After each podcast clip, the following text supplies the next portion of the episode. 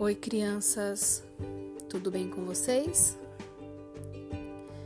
Na atividade de hoje, nós voltaremos aquelas historinhas daqueles podcasts, aquelas que vocês fizeram uma lista de personagens e outra lista de títulos, lembram?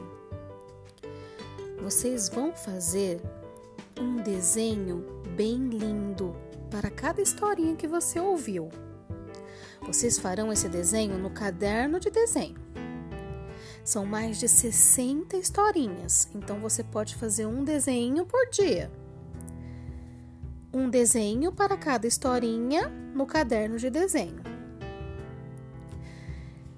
Cada desenho terá que ser pintado com as cores do lápis de cor que vocês possuem em casa. Se você tiver giz de cera, pode usar giz de cera também. Se você tiver guache, pode usar guache também. Usem o que vocês quiserem para colorir esses desenhos. Tudo bem? Na próxima atividade, a gente continua sobre esse assunto. Beijão em vocês. Tchau, tchau.